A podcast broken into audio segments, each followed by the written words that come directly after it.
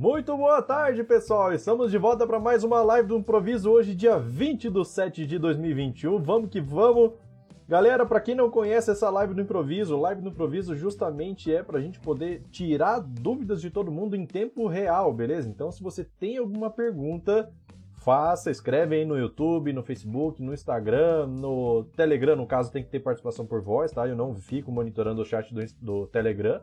Mas se quiser participar por voz aí, explicar um problema complexo aí que exige mais, mais detalhes, fica à vontade para chamar, para pedir para falar aí, que daí eu abro o microfone, beleza? Então vamos lá. Parece que minha internet está dando uns pipoquinhos. Se continuar assim, eu vou trocar de rede aqui para poder melhorar, beleza? Então, enquanto isso, o pessoal já está dizendo boa tarde aí, ó. Deixa eu ver. O Lindomar falou boa tarde, boa tarde, seja bem-vindo. Deixa eu ver. O Carlos também falou olá, boa tarde. Só que ele falou antes de eu começar a transmissão. Então, é, não aparece aqui na tela da transmissão, mas eu vejo aqui no YouTube. E aí, o Carlos já deixou uma pergunta ali, ó. Já vou, já vou ler a pergunta dele aqui, ó. Como conectar o Firebird 3.0 ou 4.0 utilizando o PHP? Algum link de exemplo, curso? É, na verdade, na verdade, não vou, eu não vou saber de algum material específico para conexão com PHP, mas eu sei que tem driver disponível dentro do site do Firebird e lá naquele driver, com certeza, você vai achar a documentação dele com exemplo prático, tá? Então, deixa eu ver aqui só exatamente onde que é no site do Firebird. firebirdsql.org, deixa eu ver, deixa eu ver, downloads, uh, deixa eu ver, PHP driver, e tem aqui os drivers de PHP, certo? Tem aqui já para fazer download direto. É... Ah, tem aqui, ó, tem aqui. Beleza, então é isso daí, ó. Dentro do site do Firebird, entra em Downloads, daí entra aqui em PHP Driver. O primeiro link que tem aqui em cima, ó, é a página do desenvolvedor do driver, para você poder pegar toda a documentação e exemplo prático, beleza?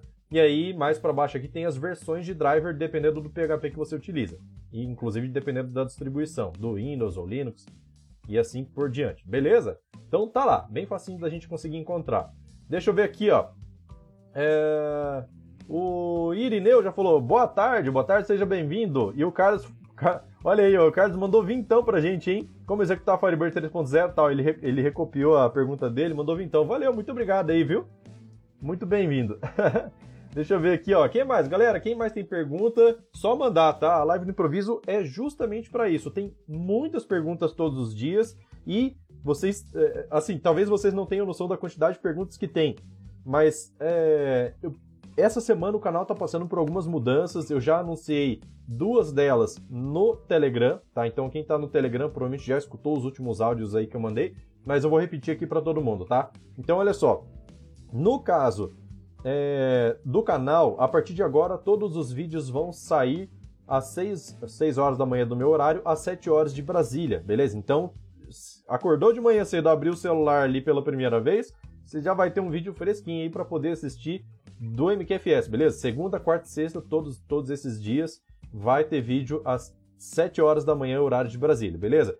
Antes eu tava soltando às 7 horas da noite, certo? Só que qual que é o problema? Por exemplo, acabou a live aqui, ó, é, nas terças e quintas que eu faço a live, na hora que a live acaba, o próximo vídeo, o próximo conteúdo do canal que você vai teria disponível até a semana passada, seria só amanhã às 19 horas. Então tem uma janela muito grande aí de espaço sem sem conteúdo. Então, a partir de agora, 6 horas da manhã. Então, acabou a live aqui, beleza? Amanhã já tem conteúdo novo de manhã cedinho. Tranquilo? Essa é a primeira mudança. Segunda mudança, cara, eu recebo muita, muita pergunta no privado, certo? As pessoas, se fosse todo mundo, é, todo mundo se, se todo mundo que fizesse pergunta no privado para mim viesse aqui pro canal, pra, pra live, daria bem mais gente.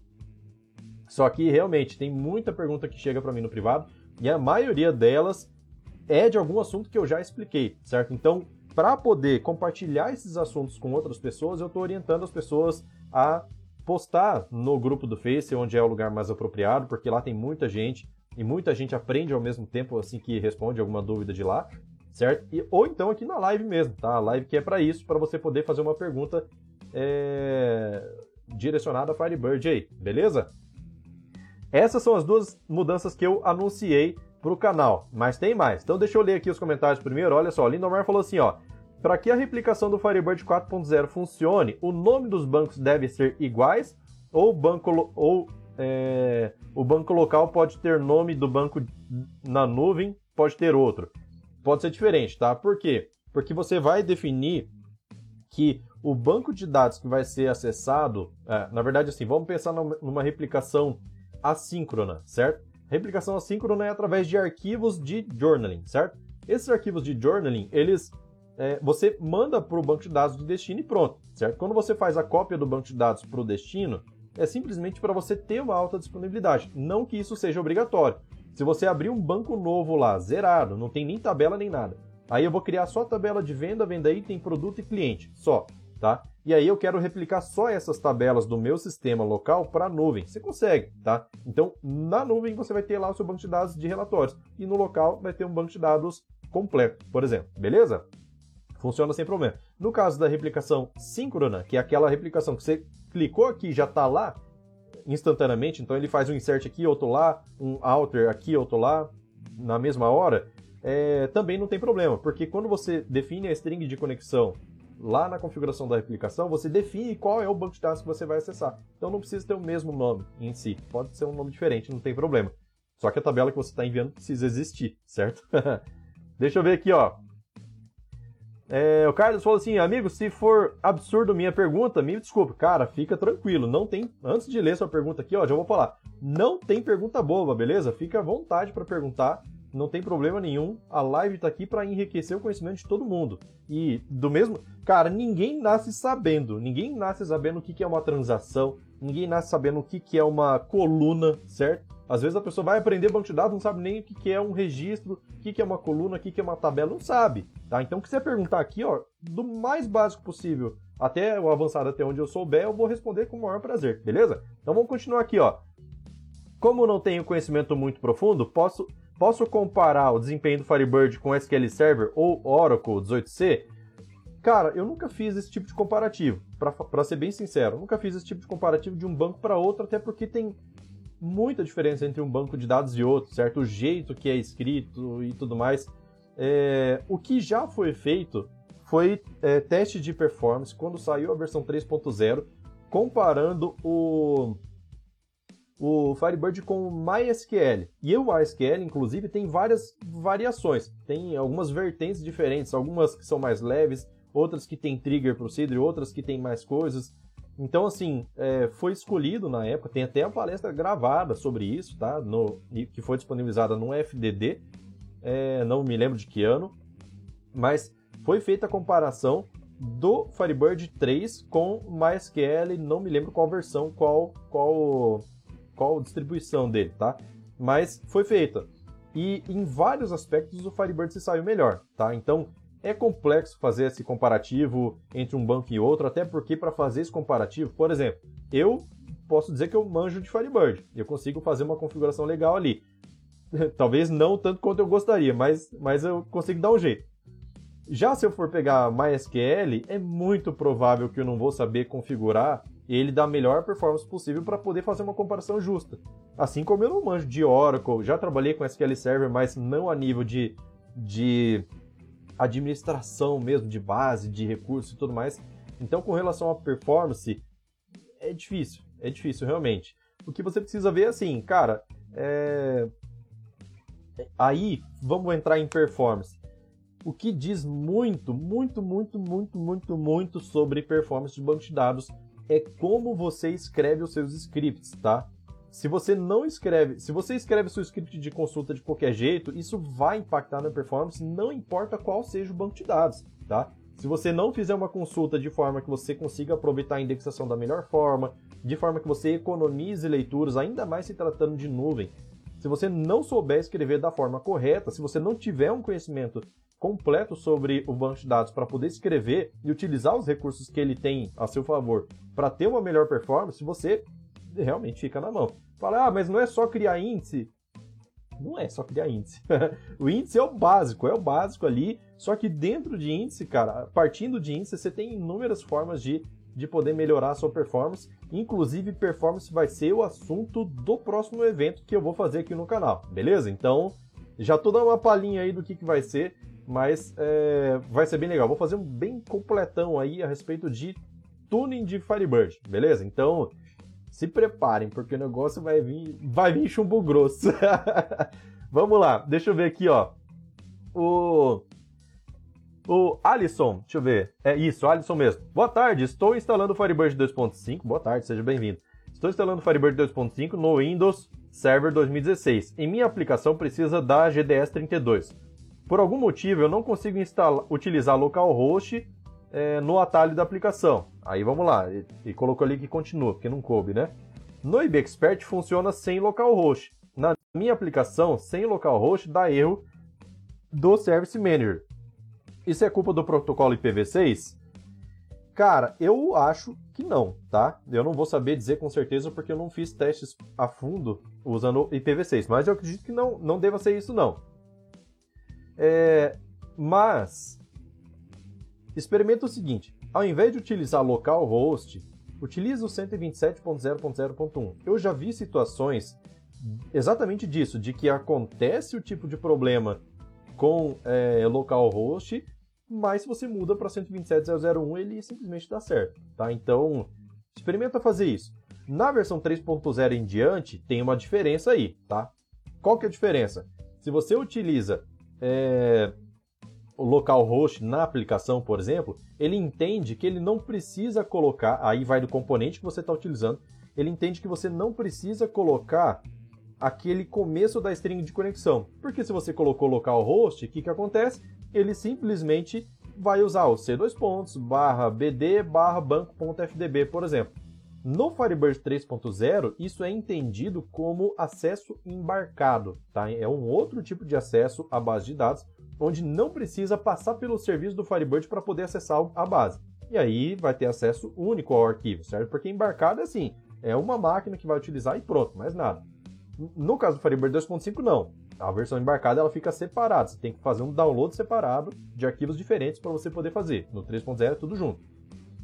Mas experimenta fazer isso. Coloca lá é, é, remoto, certo? Protocolo TCP/IP e coloca o 127.0.0.1 para ele acessar como máquina local passando pelo serviço. Beleza? Isso aí provavelmente já vai resolver. E localhost, assim, para o nosso entendimento, localhost 127.0.0.1 é a mesma coisa mas aparentemente dentro do Firebird tem uma diferencinha, ou de repente não dentro do Firebird, mas dentro do componente que você utiliza, se você utiliza é, localhost ou 127.0.0.1 faz uma diferença, beleza?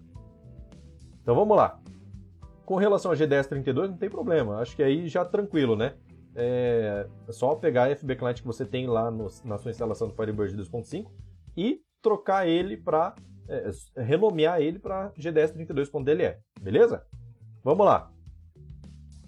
O Lindomar falou assim: top, é isso que eu queria, valeu, show de bola. Alisson falou, ah tá, já li a, a continuação da pergunta dele. O Dedé falou assim: ó, Alisson, tem um cliente que usa o Windows Server e funciona com localhost sim. Aí, ó. Então pode ser que seja o componente, tá? Não tem nada a ver com o Windows nesse caso. Dedé falou, Firebird 2.5 também. Legal, entendi, o Alisson falou. Muito obrigado, show de bola. Então é isso, cara. Com o 127.0.0.1 é muito provável que vai resolver. O Dedé já falou, ó, eu utilizo Faridac. Beleza, já fica mais uma pista aí. O Renato falou assim, ó. Ontem você falou em portas do serviço do FB. São portas diferentes da 3050? São. Olha só. É, show de bola, cara. Tô gostando da participação de vocês, viu? Isso foi o Renato lá no Instagram, certo? Então vamos lá. O Firebird utiliza só a 3050? Não. Ele tem outras portas que ele utiliza e essas é que você tem que tomar cuidado. Por quê? Quando que ele utiliza uma outra porta que não é 3050? Veja bem, se você faz conexão direto com o Firebird, você conecta através da 3050, que, foi, que é a porta padrão. A não ser que você tenha mudado lá no firebird.conf. Mas, existe um recurso no Firebird que aí já é partindo para PSQL. E se você não, não conhece PSQL, eu recomendo muito que você estude sobre isso, porque isso isso te leva para outro nível sobre banco de dados, tá? Então, é, é, o recurso se chama Post Event. Serve para quê? Para fazer aquelas push notifications, sabe? Notificação que do nada aparece para você. Notificação de celular acontece assim, certo? Que ele aparece uma, uma notificação ali. Banco de dados também tem isso. O que, que acontece? Na hora que você utiliza o Post Event, você registra um evento do, dentro do banco de dados e a sua aplicação pode falar assim: eu tenho interesse sempre que evento X aconteça. Quando a, quando a aplicação informa o Firebird que ela tem interesse no evento X, o Firebird vai abrir uma nova conexão entre o server, né, o Firebird server, e o cliente que fez essa solicitação. É uma outra porta de comunicação que fica ali aberta, certo? Isso é imperceptível para a gente porque acontece automaticamente. Beleza? Então, assim, quando você faz essa, essa declaração de interesse sobre um evento X, o Firebird ele vai abrir uma porta aleatória dentro do server para abrir a conexão. Beleza, ele consegue enxergar o cliente? Consegue. Mas o cliente não vai conseguir enxergar o server, porque normalmente dentro do server tem firewall que libera somente a 3050, certo? Daí o que, que vai acontecer? O Firebird vai tentar abrir uma porta nova, essa porta vai ser aberta dentro do serviço Firebird, mas ela está bloqueada pelo firewall, certo? Daí ninguém consegue enxergar essa porta. E aí o post event não funciona, beleza? Então que, qual que é a solução? Tem duas, tá?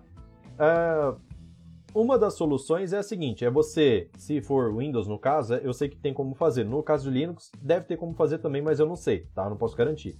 Mas no caso do Windows, você consegue liberar o Firewall para aceitar qualquer porta daquele XZ, certo? Então não importa se é 3050 ou se ele abrir qualquer outra porta. Se for do Firebird.exe, por exemplo, ele vai aceitar que se abra uma nova porta, certo? E o firewall vai permitir que, que acesse. É... Nesse caso, não importa qual é a porta que o Firebird vai utilizar, ele vai conseguir fazer esse acesso. E aí, caso você não queira liberar o firewall para N portas, vamos dizer assim, por conta de, de escutar somente o Firebird, aí você pode atualizar o parâmetro que se chama Remote Aux Port dentro do Firebird.conf, tá? O Remote Aux Port é você falar para o Firebird, Firebird, quando chegar alguém interessado em algum evento X, ao invés de utilizar uma porta aleatória, você utiliza essa outra porta aqui. E tem que ser uma porta diferente da 3050, porque a 3050 está em uso. Né? Então você define uma porta qualquer lá. E aí, toda vez que o Firebird precisar abrir uma porta para conexão é, em relação ao post event, ele vai abrir aquela porta que você definiu. E aí dentro do Firewall você pode liberar 3050 e mais essa porta que você colocou no Remote Aux Port para que o Post Event funcione numa boa. Beleza? Então, já, já tem teste quanto a isso e funciona 100%. Vamos lá, que mais aqui, ó? Uh, deixa eu ver, deixa eu ver. O... Onde que eu parei aqui, cara? Olha, tem bastante, bastante pergunta, ó. É, deixa eu ver. O Paulo falou assim, ó, boa tarde. Pensando em GED, você vê possibilidade de armazenar arquivos fora do banco de dados e acessar internamente usando o Create, Table, é, Create Table externo, né, uma tabela externa, como a definição de campo blob? Ah, vamos lá, cara. Vamos lá.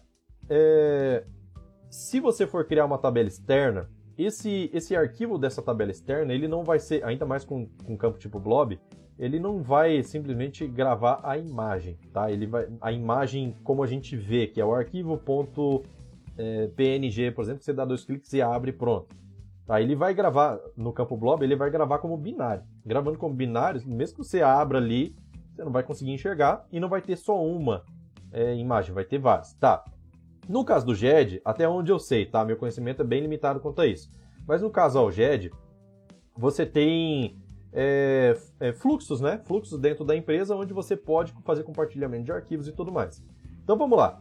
A partir do momento que você tem compartilhamento de arquivos, talvez seja né, mais vantajoso você deixar para fora. Mas aí tem algumas desvantagens, que se esse arquivo sumir, dentro do banco de dados você só vai ter armazenado o caminho do arquivo, certo?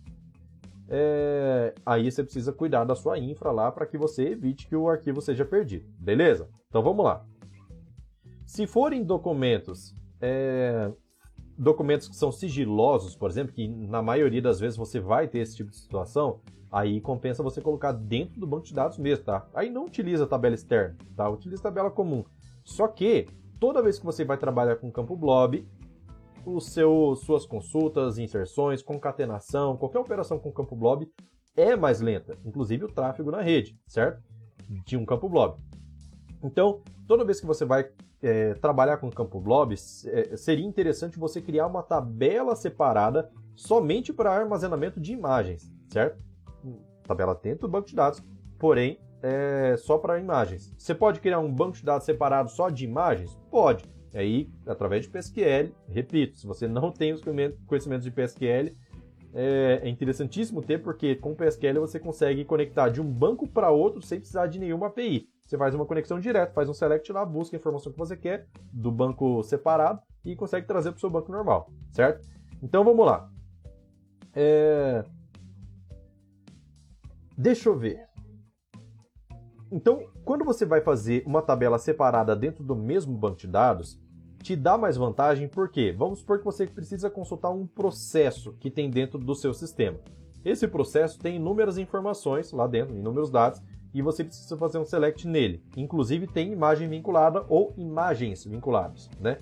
Aí, se for mais de uma imagem, com certeza tem, uma, tem que ter uma tabela separada. Se for uma imagem só, ainda assim é interessante que você deixe uma tabela separada, por quê? Se você fizer um select asterisco para buscar todos os campos, inclusive a imagem, ele vai trazer com certa lentidão. Se você remover o blob, vai trazer mais rápido. Então, quando você tem uma, uma tabela separada, você só vai até a imagem quando é necessário, que é quando o cliente fala assim, quero ver a imagem declaradamente lá. Você clica, e aí quando você clica aí sim, você faz o select separado para buscar só aquela imagem, aquele campo blob, e aí fica mais tranquilo para você poder trabalhar com isso, beleza? Evita de ter lentidão na sua, na sua aplicação para você poder ter mais performance em tudo. Beleza? Então, já viram, performance é o que há, né? Você tem que fazer o seu banco de dados baseado na performance, certo? Se for arquivo externo, beleza, você não vai ter campo blob dentro do seu banco, vai ter o nome do arquivo, mas repito, se for documento sigiloso, pode ser que você tenha problema, tá? Então vamos lá. É, o Renato lá no Instagram já falou show, valeu, já agradeceu ali, deu certo. Deixa eu ver aqui que mais, ó. O Rogério falou assim, ó. Aquela opção do, é, do Firebird de listar as conexões pelo IP não pode, é, não pode ser utilizada né, para um ataque de força bruta para descobrir a senha. Listar conexões pelo IP Deixa eu ver, eu não sei. Bom, qual a opção? O Select na mão Attachments? Eu sei que o Services, o Services Manager do Firebird tem como você fazer uma, uma busca de todas as conexões que cada banco tem, tá? Mas se eu não me engano lá não mostra IP de origem. Mas vamos lá. É assim, cara, o Firebird 2.5 e anterior, aliás, 2.5? Hum, cara, agora me fugiu a versão, hein? Mas eu acho que é o 2.5 e anteriores, ele tem um limite de 8 caracteres para senha. Fica mais fácil de ter um roubo de senha à força bruta, certo? É... No caso de... No caso do Firebird 3.0 é diferente. Ele já tem um novo método de login que é mais seguro e pode caber muito caractere lá dentro, bem mais. É... Com força bruta fica mais complicado de conseguir acesso. Mas Deixa eu pensar aqui, ó. Uma coisa que, que dá para fazer. Deixa eu ver. É, você pode inclusive colocar dentro do banco de dados uma opção, uma, aí vai para trigger, tá? Trigger de conexão. A partir da versão 2.5 tem. Você pode definir uma trigger de conexão de que somente alguns IPs ou somente alguns endereços MAC, por exemplo, aí teria que saber se dá para acessar o endereço MAC. Eu acho que não dá. Mas somente alguns IPs de origem, com, é, combinado com o nome de máquina, por exemplo, pode ter acesso ao banco. Tá? Então, mesmo que a pessoa descubra a senha, ele barra nessa trigger de, de conexão. Pode ser uma opção aí para poder melhorar. Mas, cara, realmente, força bruta é complicado. Por isso que a gente não pode passar senha DBA de jeito nenhum, tá? Senha DBA tem que ser uma senha fortíssima e tem que estar guardada com você. Seus usuários, você precisa colocar critérios de senha para ele, colocar uma senha forte sempre. Ainda mais quando o banco de dados está na nuvem, tá? Para que você é, não permita que um usuário coloque uma senha 123, por exemplo, porque senão você vai deixar seu banco mais vulnerável, beleza? Piorou se for o SysDBA. SysDBA tem acesso a tudo. Já pensou um banco em nuvem com SysDBA Master Key? Deus me livre, é pedir para ser roubado. Vamos lá. Deixa eu ver, deixa eu ver. Respondi, Rogério. Qualquer coisa, complementa aí para mim, tá? Pode ser que eu não tenha entendido a sua pergunta. Pascoal falou assim, ó, Fortaleza, Ceará, boa tarde a todos. Boa tarde, meu garoto. Show de bola. Aí deve estar tá um calor, né? Aqui tá frio, ó, tô de casaco. Vamos lá. O SW, sim, esse é o Noni. Tô na área e com fome. Eita, pega. Tem que, tem que assistir almoçando, não tem jeito. Eu também não almocei ainda, mas depois a gente almoça. Almoçar, deixa pra lá. então, do programador é complicado, né? Almoço é, já deixa de ser prioridade. O Paulo falou assim, ó. Tenho um BD separado, mas estou migrando para AWS e gostaria de armazenar no S3. Ah, entendi, entendi. É... Deixa eu ver. É, no S3 aí fica diferente, né? Eu sei que tem todo um critério para poder armazenar os arquivos lá dentro, como ah, para poder aumentar a segurança. Eu não vou saber explicar aqui agora, cara. Eu já vi uma pessoa fazendo, mas eu não faz tempo, eu não me lembro certinho. Vamos lá. É... Alisson falou assim, ó. Edson, no caso de armazenamento de XML no banco de dados, utilizando o Blob, você indica criar um banco secundário para esse armazenamento? Ou no próprio mesmo, pensando em cliente com grandes volumes? Olha só, o que muita gente faz é o seguinte. Blob, primeiro, tem que ser blob tipo text, certo? Blob tipo text. Daí você vai armazenar o XML lá, e se você armazenar ele completo, realmente ele vai dar uma boa inchada no seu banco de dados se você tem um cliente com muito movimento, certo? Só que o que muita gente faz é o seguinte, que facilita muito, tá? É fazer a compactação do arquivo XML antes de gravar no banco. Então lá na sua aplicação você pega uma DLL desses compactadores que são free, sabe? É, faz, uma, faz uma compactação no arquivo. Assim que o cliente fala assim, quero salvar o XML, beleza, você vai lá, importa o XML, daí você compacta ele e grava a versão compactada dentro do, do blob, certo? No caso, aí só confirma daí, né, se o, os caracteres que vão ir, né, faz teste lá se os caracteres que vão ir para lá são, são legíveis no blob text, certo? É, no caso de conseguir recuperar. Mas muita gente faz isso, é pegar o XML, compacta, joga lá para o campo. Então, como é tipo texto, ele diminui muito o tamanho do, do, do XML e fica muito fácil. Daí na hora de recuperar, você descompacta lá. Como é um a um normalmente, então essa compactação acontece muito rápido, certo? E o XML também tem um tamanho bem, bem pequeno, né? A computação, a compactação é bem, bem tranquila. Beleza? Aí sobre ter banco separado para isso, acho que não é necessário não, tá? Hoje em dia, tá, eu não sei qual que é o tamanho do seu banco de dados aí, mas é... Cara, já não sei se foi hoje ou ontem, já veio gente falando assim, cara, meu banco de dados tem 200 GB, vai de boa, sabe? Então o Firebird aguenta. É, eu, por exemplo, pegar um banco de dados aí de 10, 15, 20 GB, eu ainda acho pouco, sabia? Eu ainda acho pouco. Porque 20 GB hoje, cara, você encontra um pendrive de 20 GB, tão baratinho, então o custo de armazenamento é muito baixo. Né? Se você utiliza um SSD, que é um pouquinho mais caro, ainda assim, né? pensa aí um, para chegar em 1 tera, cara. Nossa senhora, vai muito tempo, vai muito tempo aí de, de banco de dados. Beleza? Vamos lá.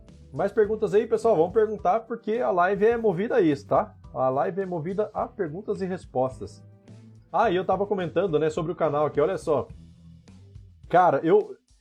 Ontem foi um dia que eu pensei assim, cara, essas dúvidas aqui, ó, que tava chegando no, no privado para mim, em comentários, às vezes muito pouca gente vê. E aí eu tava pensando, eu tenho que dar um jeito de, de é, de espalhar esse, esse conhecimento aqui. Eu não posso responder para um só, sendo que daqui a pouco outra pessoa pode me perguntar, pode ter a mesma dúvida. Então, o que que é, o que, que é interessante? Eu pensei, eu preciso, preciso dar um jeito de espalhar essas, essas perguntas aí, respostas. São perguntas é, simples e respostas rápidas, tá? Assim como acontece aqui na live do improviso, é pergunta simples e resposta rápida. É, então, ontem, cara, foi um dia que eu selecionei algumas perguntas que eu respondo, para vocês terem uma noção de quantas perguntas tem. Então, ontem eu selecionei algumas perguntas que apareceram para mim e coloquei dentro do Instagram, certo? Peguei lá, abri story, coloquei na publicação também, coloquei a pergunta e resposta rápida, pergunta e resposta rápida. Isso respondendo em vídeo, né? Então, galera, quem quiser participar do Instagram aí, ó, tô começando a movimentar mais ele. Antes só tinha as lives lá no, no Instagram, né? Que são essas lives do improviso. Mas quiser ver lá uma sessão de perguntas e respostas rápidas, dá uma olhada no Instagram. Cara, eu, eu resolvi pegar algumas perguntas aí que o pessoal me manda e colocar tudo no, tudo no, no, no Instagram. Daí a própria pessoa que perguntou já pode ver a resposta e outras pessoas também vê pô, que legal. Que nem hoje aconteceu aqui já no Instagram, de gente me perguntando sobre coisa que eu postei no próprio Instagram, certo? Então, ah, você comentou tal coisa lá, pode falar mais sobre isso? Então, é, é interessante, porque o conhecimento, quando ele chega para mais pessoas, consegue, consigo otimizar meu tempo, né? Vamos dizer assim. Então, galera, vamos lá, vamos lá. O Alisson falou assim, ó, legal, maravilha, eu estou com um banco de 20 GB mesmo, show de bola. Olha só, uma coisa que dá para fazer que é o seguinte, quando você deleta é, arquivos, é, é arquivos não, registros do banco de dados, você, você não diminui o tamanho do banco. Isso é uma curiosidade interessante. Por que, que não diminui? Certo? Ah, será que se eu passar o garbage collector, aquele sweep lá, será que ele vai diminuir o tamanho do banco? E o fato é que não, né? Ele não diminui. A única coisa que diminui o arquivo do banco é fazer um backup e um restore, certo? Por quê? Porque é, fazer de realocação de disco, qualquer alocação de disco, na verdade, custa, tá? Custa para o Firebird. Imagina o seguinte: você começa a preencher várias, várias, várias, várias, várias tabelas, vários, né, colocando vários registros lá, e de repente você faz um delete de, sei lá, 10 mil registros. Vai ficar um buraco lá no banco de dados, certo? Daí, se você for diminuir o tamanho do, do disco, custa para o banco de dados. Então, esse custo a gente não pode ter. Quando a gente pensa em performance, que a gente tem que estar tá sempre pensando em performance, o, o banco de dados não pode simplesmente perder tempo realocando o disco. Então, o que, que ele faz? Ele tem aquele buraco que ele sabe que tem. Então, quando você for inserir novos registros, ele vai aproveitar esse mesmo espaço de disco e vai gravar lá, certo? Então, seu banco de dados vai ficar um tempo sem crescer porque ele vai ter ele vai estar tá reaproveitando aquele espaço. Depois, quando não tiver mais espaço vago, ele vai começar a realocar. Então ele otimiza nessa situação aí, dessa forma. É... Então o que, que acontece? A única coisa que faz diminuir o tamanho do disco, do, do espaço em disco do que o banco do Firebird ocupa, é você fazer um backup e um restore. Porque daí, quando você faz uma restauração, você cria um novo arquivo de banco de dados e esse novo arquivo vai é, ocupar somente o espaço necessário para restaurar esses registros que você já tem dentro do arquivo. Beleza? Então todo aquele espaço vago ele elimina, certo? E aí é, você consegue ter um banco menor. E tem uma outra coisa também, não é simplesmente fazer um backup e restore para você diminuir o tamanho do disco. Tem outras coisas que ele faz também. Ele faz recálculo de índices, inclusive não sei se vocês sabem, mas existe um limite de alterações de estrutura do banco de dados, certo? Todo banco de dados tem aqui do, do, do Firebird, qualquer tabela que você faz, alterou uma quantidade determinada de vezes, ele para e não te deixa mais fazer a alteração. Se você faz scripts de atualização, com certeza você faz. Vai chegar um ponto que você vai tentar fazer uma atualização e ele vai travar falando assim, ó, excedeu o limite de alterações, meu amigo. E agora, o que, que você faz? Você está com o cliente meio atualizado, meio não atualizado, você vai ter que voltar a versão até descobrir o que tem que fazer, certo? Então, como que resolve isso? Tem vídeo no canal já que eu falei, mas uma coisa que dá para você fazer é o backup restore, certo? Backup restore, ele reinicia essa contagem, certo? Então, vale a pena sim você de tempos em tempos fazer um backup restore no seu banco para você poder deixar é, o seu banco mais otimizado e ter mais performance, beleza? Lembrando, sempre pensando em performance para poder ter o máximo de velocidade possível. Vamos lá, o Lindomar falou assim, ó, eu vi no Store essas perguntas e respostas, ficou top modelo, parabéns, show de bola, que bom. E rapidão, cara, você quer ganhar conhecimento agora, agora, nesse momento, entra no Instagram, vê lá, rapidão, você vê umas 3, 4 postagens que vê pergunta e resposta que não leva 3 minutos seu aí, beleza? Carlos falou assim, ó, Edson, como fazer uma conexão com o banco Firebird de máquinas diferentes dentro da mesma, sem compartilhar a pasta do banco de dados. Vamos lá. É... Esse dentro da mesma, não sei se eu entendi, tá? Como fazer uma conexão com o banco Firebird em máquinas diferentes dentro da mesma rede, deve ser, né? Dentro da mesma rede. Sem compartilhar a pasta do banco de dados. Olha só. Ah, tá. Ele comentou ali, ó, dentro da mesma rede. Beleza. É, então, o que, que acontece? quando você não quer compartilhar o caminho do banco, isso é, é importante que você faça, para que não entre nenhum espertinho lá, ah, deixa eu ver, olha aqui, achei o banco de dados, vou deletar para ver o que que acontece, né? Aquele usuário mal intencionado. Aí só para dar dor de cabeça, né? Então, para você não sair divulgando o caminho do banco de dados, tem alguns detalhes que você precisa cuidar. E um desses detalhes é justamente criar um apelido no banco de dados, tá? Você precisa criar um apelido. E como que você faz para criar esse apelido? O apelido simplesmente é, ao invés de você informar o caminho, você informa o apelido e o Firebird sabe onde ele está, certo? Então, só quem sabe qual é o caminho do banco de dados é o Firebird através de que arquivo? Firebird 2.5 anteriores aliases.conf, fica no raiz do Firebird, certo? Lá dentro você coloca o apelido que você quer igual o caminho do banco para onde ele vai apontar.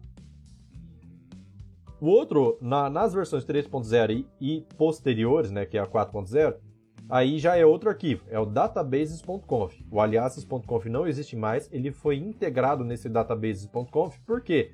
Porque agora, além de você conseguir criar um apelido para a base, você consegue definir parâmetros específicos do Firebird.conf para aquela base. Então, uma determinada base vai ter algumas informações, algumas, alguns parâmetros diferentes do geral, certo? Então, se ele tiver alguma configuração ali, ele sobrepõe o que está no Firebird.conf. Mas a ideia de você criar apelido é ali no database.conf. Precisa reiniciar o serviço? Não, não precisa. Você cria o apelido lá, salvou o arquivo, na mesma hora você pode já conectar no seu banco de dados através do apelido que ele não precisa reiniciar o serviço, não precisa parar ninguém para isso, tá? E aí tem um detalhe. Isso é o suficiente para você poder esconder de fato o caminho do banco de dados? Não, tá? Tem algumas outras maneiras de você descobrir o caminho do, do, do banco. É, se a pessoa sabe qual é o caminho do banco de dados, ela consegue conectar do mesmo jeito, mesmo tendo o apelido lá. E como que você faz então para você impedir que as pessoas conectem através do caminho do arquivo? Tem parâmetro lá no firebird.conf. Aí esse eu não vou me lembrar de cabeça. Mas é muita coisa. Mas tem vídeo no canal, tá? Tem vídeo gravado sobre como proteger sua base de dados. Se eu não me engano, é como. Como que é? Como. Ah, deixa eu achar aqui, cara. Deixa eu achar aqui pra vocês. Fica mais fácil. Deixa eu ver, deixa eu ver.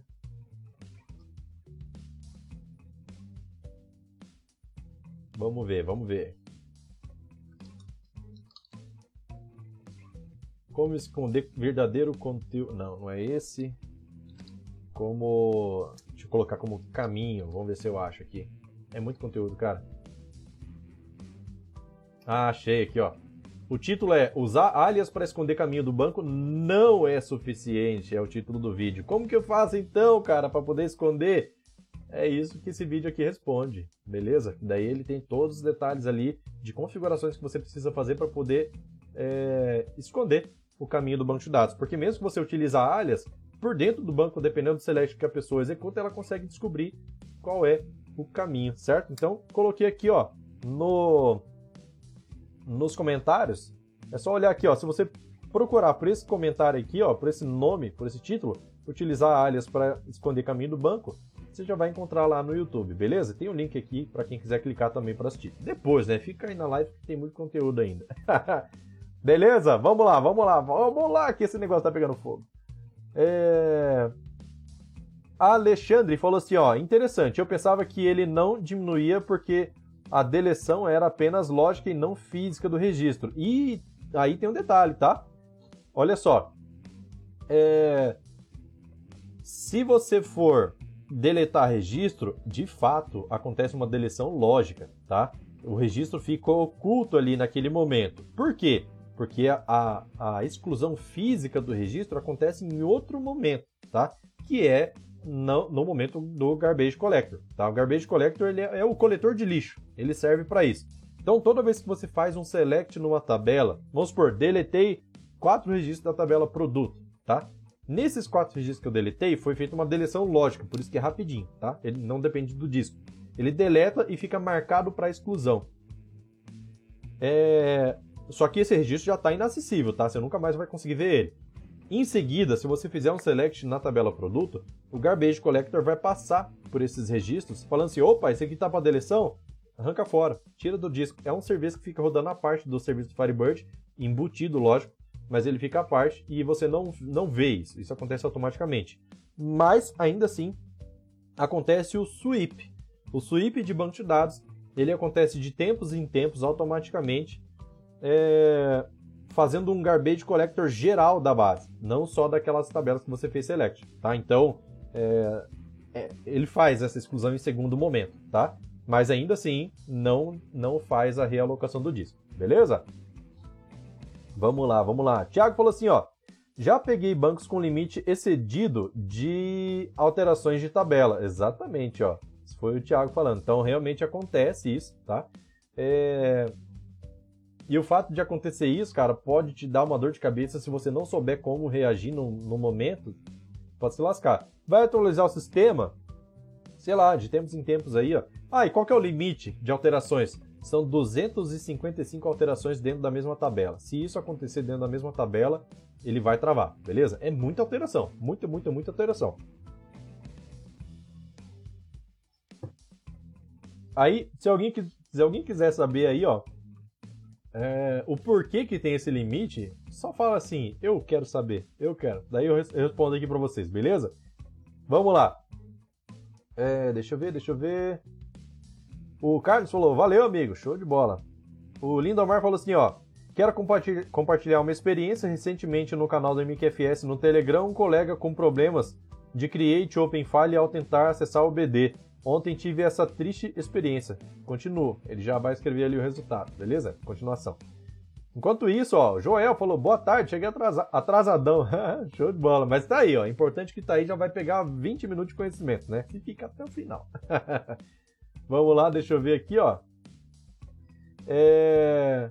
O Alisson falou assim, ó, você recomenda remover o sweep automático e tentar criar uma rotina para execução manual, em alguns clientes eu tenho o sweep no meio do expediente, às vezes atrapalha, exatamente. Cara, o sweep, dependendo do tamanho do seu banco de dados aí, eu já vi em log, tá? Log, o, o, o Firebird.log, ele grava exatamente o momento que inicia o sweep e o momento que termina o sweep. Então você consegue saber quanto tempo demorou. E eu já vi Fire, o, lá no Firebird.log acontecer de, tipo, levar 15, 20 minutos executando o Garbage Collector. Cara, isso é tempo demais. Isso pode, dependendo do, do nível do processador, pode, pode atrapalhar. Tá? Então, eu recomendo sim, cara, que você desabilite e deixe para executar num processo separado, manualmente, fora do expediente, certo? Ou pelo menos no horário que tem menos é, utilização. É importante que seja executado isso, tá? É, mas que você faça isso periodicamente de forma que rode fora do expediente. É melhor, bem melhor. Senão, cara, o, o, cliente não entende isso. A gente fala, ah, não, mas isso aí é um processo natural. Mas o cliente não quer saber, ele tá vendendo ali, ele quer velocidade. Ele quer performance, cara. Tem que pensar tudo em performance. Se ele quer performance, então você evita, faz evitar que esse sweep seja executado dentro do expediente. Como é que faz para desativar o sweep e para rodar ele manualmente? Tudo é através do GFix, tá? E através do GFix você consegue fazer isso e tem vídeo no canal também mostrando como desabilitar, beleza? Vamos lá, qualquer coisa, só falar aí. O Thiago falou assim: eu quero saber. O, o Alexandre também falou: eu quero. Explica como, como esse limite, sobre esse limite melhor. Limite de alterar o quê? limite de alteração da estrutura do banco. Vamos lá, vamos lá, vamos que esse negócio tá bom demais hoje. Enquanto isso, pessoal, vamos deixando o like, ó. Tem 26 pessoas no YouTube, tem 19 likes. Vamos deixar o like porque isso fortalece demais o canal, beleza? Então agradeço de coração o like que vocês dão aí, porque isso faz com que a nossa mensagem chegue a mais pessoas. Tranquilo? Deve ter alguém desesperado com um banco de dados aí que de repente a solução está aqui na live. Beleza? Vamos lá. Sobre alteração, limite de alteração de estrutura de tabela. Por que, que tem um limite de 255 alterações? Veja bem, se você faz uma alteração em um tipo de campo, por exemplo, ah, quero aumentar o campo nome do produto. Antigamente tinha 30 caracteres, agora quero aumentar para 40. Aí passa seis meses, putz, cara, vou ter que. Tô atendendo um ramo diferente que nome do produto é enorme, quero mais, 60. Ah, cara, apareceu um outro aqui que ele quer colocar mais coisas dentro da descrição do produto para facilitar a pesquisa. Então ele coloca lá, um, ele precisa de um varchar de 100. Então o que, que acontece? Inúmeras alterações foram acontecendo dentro desse campo. Quando você altera uma estrutura de banco de dados, todas as vezes que você altera, o Firebird precisa se preocupar com o que é que vai acontecer com os dados que estão lá. Afinal, banco de dados ele precisa ter muita segurança, certo? Você está confiando no seu banco de dados para ele manter os seus é, os seus dados lá íntegros, certo? Então, o Firebird ele tem uma baita de uma responsabilidade aí de manter seus dados certinho. Quando você faz uma alteração de estrutura, nesse nível que eu comentei, altera a descrição, tamanho de tal, antes era char, mudou para varchar, depois aumentou o tamanho, depois aumentou de novo, certo? Aí quando era char, mudou o tamanho também. Aí você percebeu que gravava espaço do lado direito, aí você mudou para varchar. Então o que que acontece?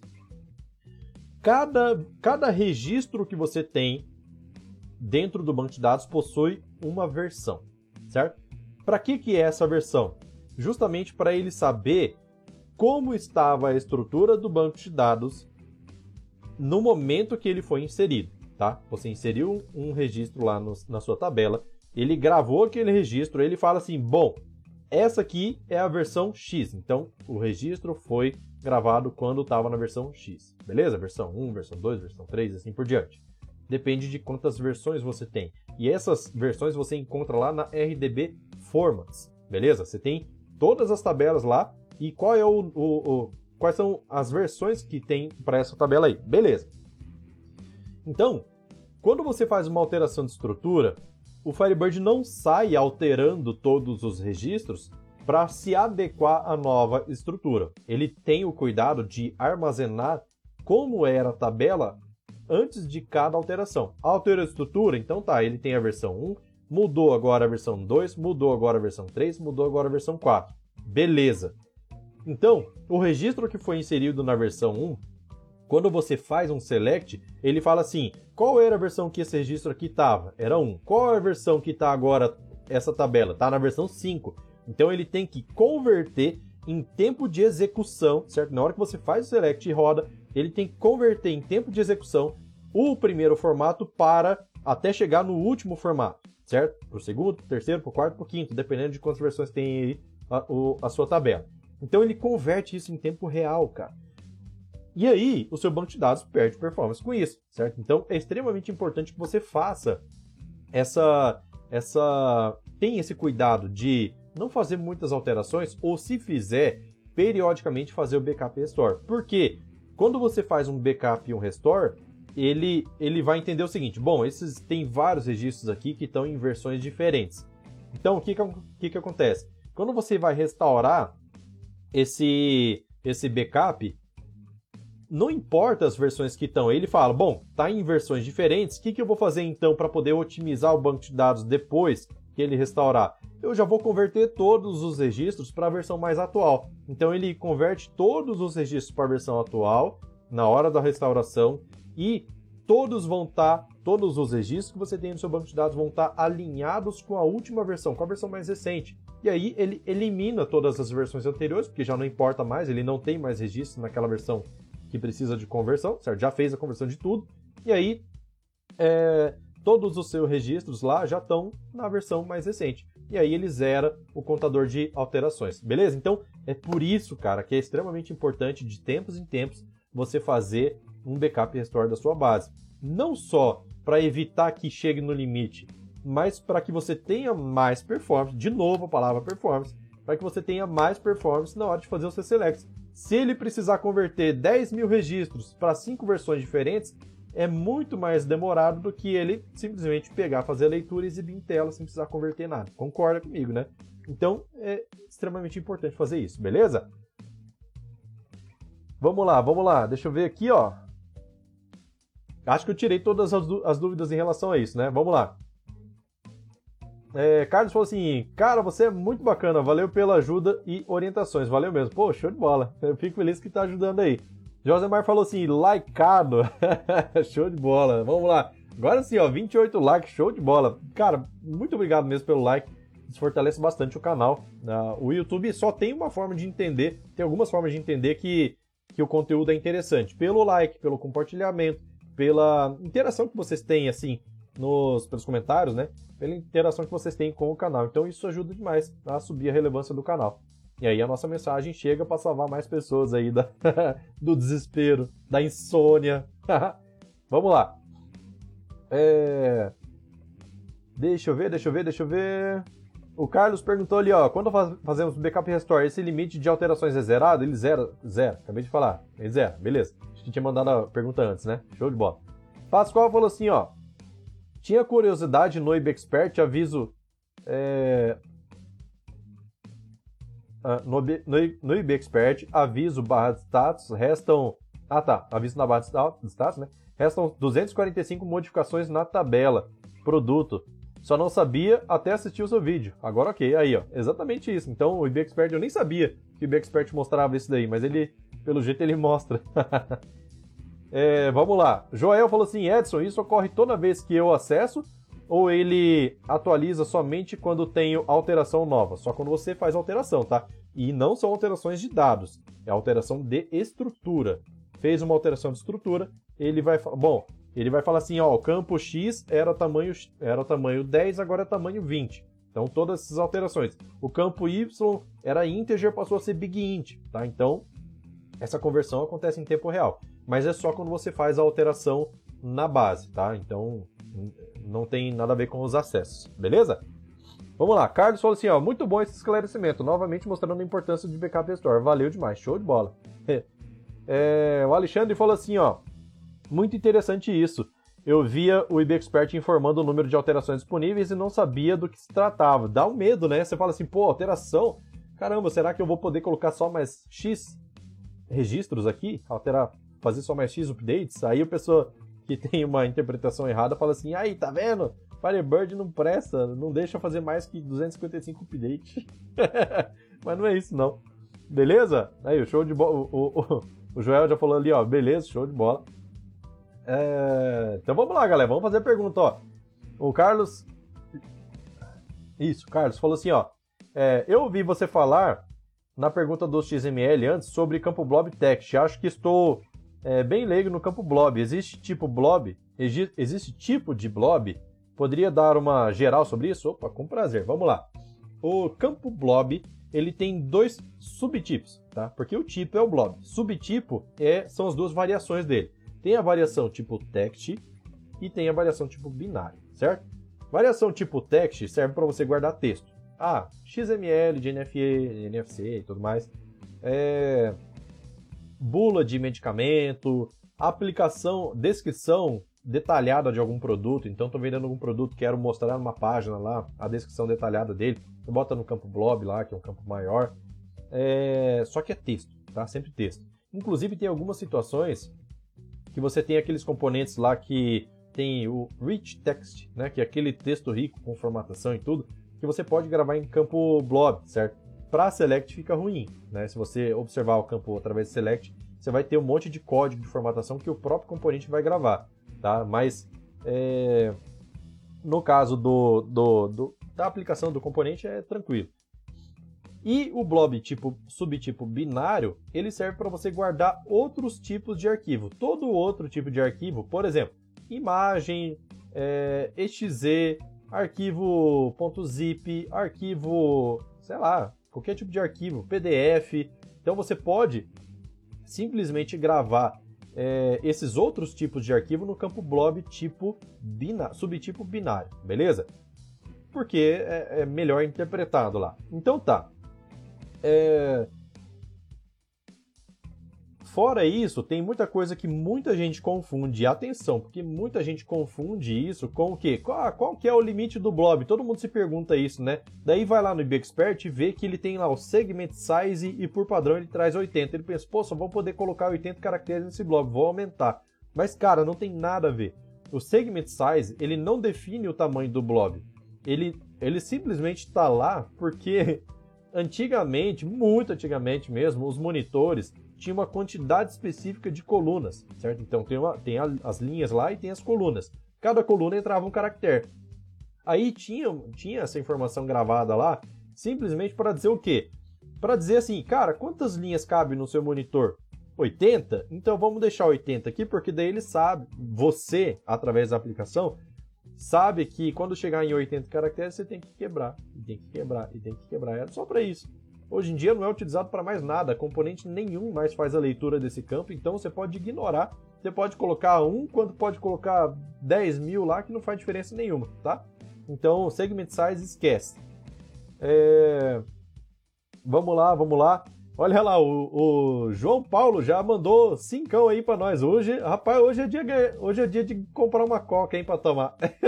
Vamos lá.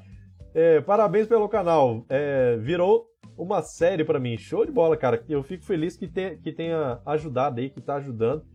É muito legal isso, cara, porque é, realmente, assim, tem vezes que é complicado achar assunto para falar em vídeo, porque, cara, assim, tem, já, o canal tem muito assunto, muito assunto, e até hoje eu não repeti assunto. Eu já falei sobre recursos iguais, mas de formas diferentes, então é complicado. Mas eu fico feliz de estar ajudando tanta gente aí, cara. Isso é, é, é o que eu gosto, tá? Eu gosto muito de poder fazer isso. E, de fato, é assim, acho que se, se não gostasse, tinha parado já, porque dá trabalho, hein? Falar pra você. mas é um trabalho que eu gosto, certo? Então, vamos lá. É, tem uma pergunta aqui, ó, antes dessa, que é do Mário. Ele falou assim: Edson, boa tarde. Como faço para não repetir registros antes de um apply updates? Não repetir? Como assim não repetir? É, o Apply Updates é, eu sei que é do, por exemplo, geralmente um client dataset utiliza para você poder é, atualizar essas informações no banco. Talvez o que você esteja querendo fazer é um insert dentro de uma tabela, mas que esse insert já pode existir, tá? Então a melhor forma de você prevenir isso, se for isso que eu estou pensando, tá? Se não for, você me corrige aí, por favor. É... Melhor forma de você prevenir repetição é você criar uma chave única, certo? Por exemplo, ah, eu tenho um código X, é, eu tenho um registro tal que sempre tem que entrar um só por dia. Ou seja, não pode ter data repetida. Então você cria uma unique no banco de dados, é, evitando que haja repetição de datas. Tá? Uma unique no campo data que identifica que esse campo aqui é único, não pode se repetir. Daí, deixa eu ver aqui, ó. É, uma outra possibilidade seria você utilizar o insert or update. Ah, na verdade é update or insert. Porque daí você pode definir quais são as colunas do match, certo? Tem vídeo no canal explicando certinho cada detalhe sobre insert or update. É, você pode definir quais são os colunas. Ó, oh, eu quero inserir, eu quero inserir um registro na minha tabela. Só que a coluna A, B e C, se já existir dentro desse dessa tabela, eu não quero que insira um novo. Eu quero que ele atualize. Então, o seu comando antes do apply updates pode ser exatamente esse, utilizando é, o, o seu update or insert, beleza? Acredito que eu respondi. Se eu não respondi, você me avisa aí, beleza? O João falou assim, ó. Ah tá, o João já mandou o cincão lá pra mim, já li o dele. O Dedé falou assim: é, Mário, tem que pegar o ID antes. Exemplo, vendas e itens de venda. É, vamos lá, o Carlos falou assim, ó. No momento que cria o campo blob na tabela, é nesse momento que especifica se o blob é binário ou text? Exatamente, nesse momento, no momento da criação. Dá para mostrar na tabela o código. É, na tabela? Peraí. É, dá para mostrar na tela o código exemplo. Eita. Sem abusar da bondade, claro. É, deixa eu pegar aqui, cara. Deixa eu ver assim. Eu não sei. Acho que eu não vou conseguir mostrar minha tela aqui agora, mas eu consigo colocar o. Vou copiar o código aqui pra gente. Pera aí. Vou fazer uma criação de um campo blob. Cara, eu assim, ó, eu vou falar uma coisa para vocês. Ah, o Edson tem tudo de cabeça, de core, ele sabe executar todos os scripts. E o fato é que não, tá? Por exemplo, é... alguns tipos de scripts que eu preciso fazer só de vez em quando, eu não, eu simplesmente não é, não decoro isso, tá? Porque o EB Expert me ajuda muito com isso, beleza? Então vamos lá. Fiz uma alteração aqui. Eu vou. Ah, já sei. Blob B teste blob. Beleza. Agora vai sair, hein? Puta, vai ficar bom demais. Vou fazer os dois scripts aqui de uma vez só, tá? Como se estivesse criando os dois Olha só, vou colar aqui no YouTube, tá? Então a gente tem aqui, ó, um Cadê? Aqui, ó, apareceu. Um alter table na tabela agenda, por exemplo, adicionando teste blob B, que é o blob binário, tá? Que é blob subtype 0, 0 para binário, segment size 80, ele deixa como padrão, ele não utiliza. E o outro campo eu criei, ó, add teste blob T, que é o, o T do final é de text, blob subtype 1, que é o tipo, subtipo é, text, beleza? Segment size 80. E lembrando, o segment size a gente não utiliza mais. Mas esse aqui é o script, beleza? Vamos lá. É... Dedé falou assim, ó. Ainda bem que você gosta de ensinar. Por. Ah, acho que é por quê? Porque antes não tinha nada, nada tão é... sobre Firebird na net. Exatamente, não tinha mesmo. Na verdade, tem, tem a o Firebase, né? Firebase tem artigos, mas artigos todos em texto. Eu, eu particularmente, cara, eu, eu, gosto de ver o negócio funcionando, porque eu já cansei de pegar códigos que eu copio e colo e na minha máquina não funciona. Cansei, né? Ixi! Então eu, eu passei a fazer vídeo justamente por isso, porque daí eu mostro funcionando. Às vezes tem um outro detalhe que não foi passado, que daí fica mais fácil de, de fazer funcionar, beleza? O, deixa eu ver. O Laércio, tá meio ruim de, de ler aqui por causa da combinação das cores, mas é aleatório essas cores aí. Mas vamos lá. Falou assim, ó, parabéns pelo canal. Existe a possibilidade de gravar uma série de bits, tipo 00111 e assim por diante, onde a quantidade de dígitos num registro pode ser 30 dígitos, no outro ter 10. Isso sem utilizar campo varchar?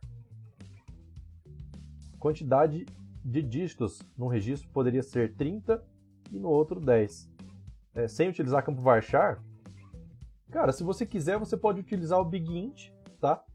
O BigInt é um campo numérico, um campo, é, campo inteiro, né? Só que gigantesco, então vai caber muita variação de número lá. Se você não quiser utilizar o, char, varchar, mas você cai num problema, porque se você começa com zero à esquerda, ele vai eliminar, tá? Então, no caso, seria ideal ter um campo tipo varchar mesmo. É... Deixa eu ver aqui, ó. Dedé falou assim: Ah, ué, já li. O Pascoal, acho que repetiu a pergunta ali, eu acho. Pascoal falou assim, ó. O comando merge agora faz parte da minha rotina, mas mais um vídeo. Como mencionado antes, virou uma série. Joia, show de bola. Cara, merge é bom demais. Ainda mais na versão 3 que foi adicionada a opção de deletar o registro. O Lelson falou assim, ó, lá no Instagram. Será que um servidor FB3 embarcado funciona junto com uma aplicação ASP.NET no servidor IIS?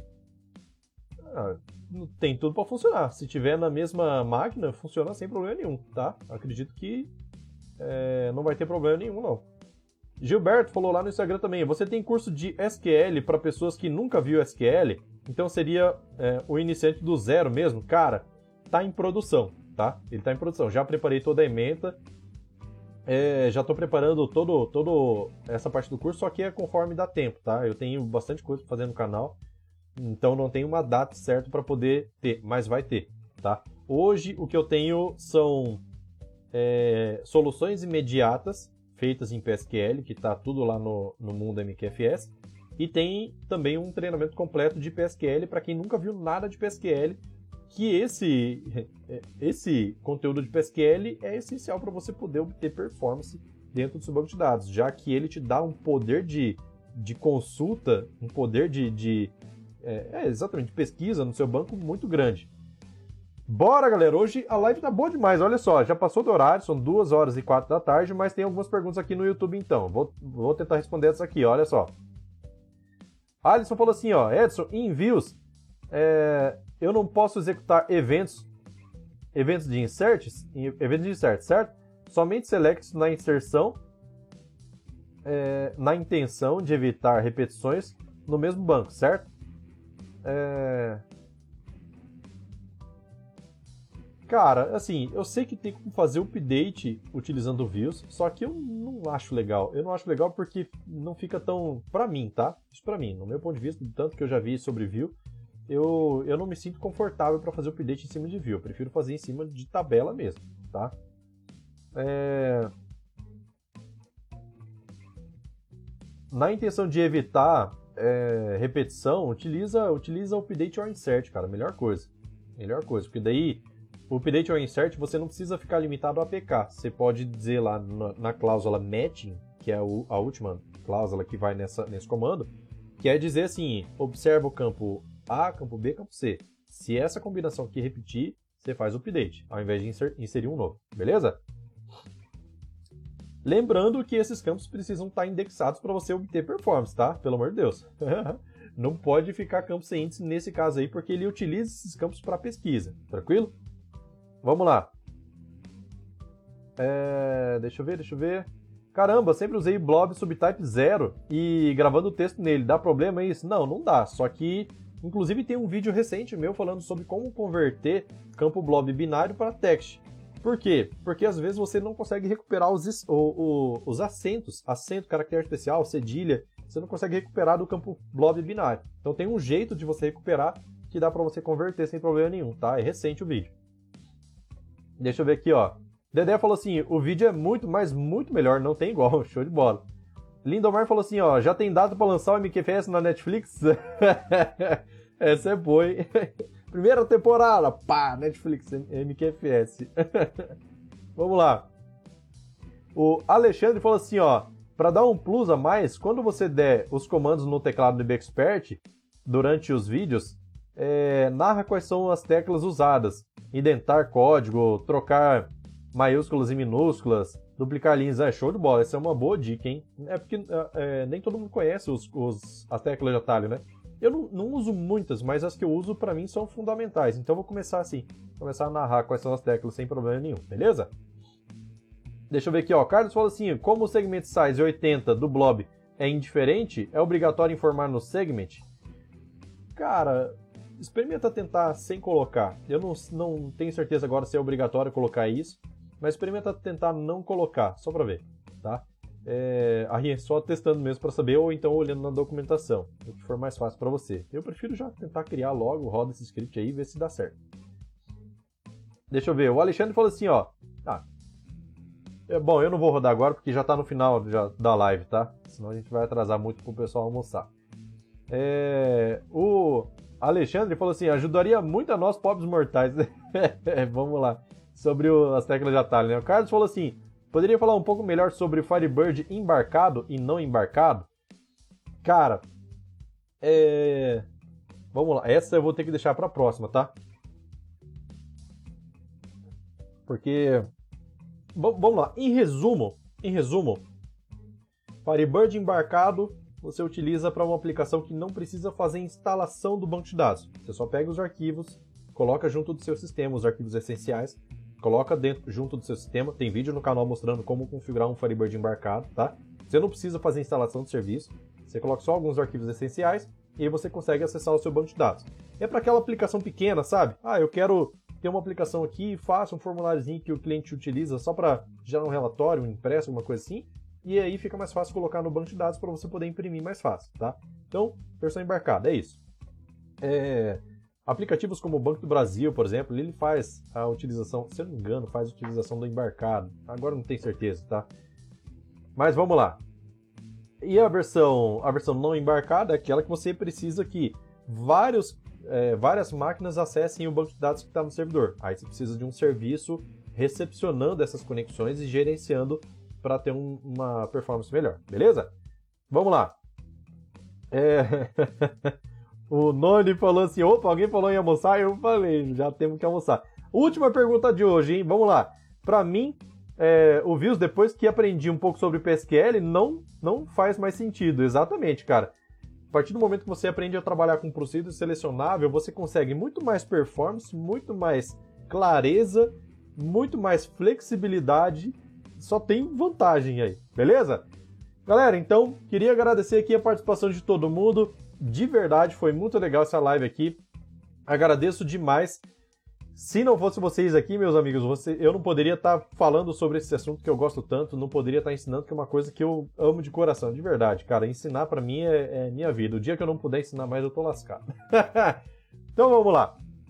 Muito obrigado a todos aí. Vou encerrando essa live por aqui. Quinta-feira tem mais live. Lembre-se, fiquem atentos ao Instagram, porque a partir de agora eu vou começar a bombardear de perguntas e respostas lá rápidas, beleza? Então você tá de bobeira lá, quer assistir um story? Beleza, vai lá no MQFS. Você vai ver algumas perguntas e respostas bem rapidinho lá, tanto no story quanto em publicações comuns.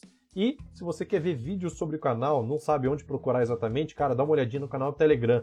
O canal Telegram tem uma porrada de vídeo, tudo linkado bonitinho lá. O assunto que você quer, se for do seu interesse, o link para assistir no YouTube e o link para assistir no Facebook, e você não perde notificação, beleza? Então, próxima live do improviso na quinta-feira. Daqui a pouco essa live aqui vai virar podcast no Spotify, no Deezer e outras plataformas. E é isso. Espero vocês por aí, beleza? Então amanhã no vídeo ou na quinta-feira na live do improviso, beleza? Então é isso. Vou ficando por aqui. Valeu, falou. Tchau, tchau.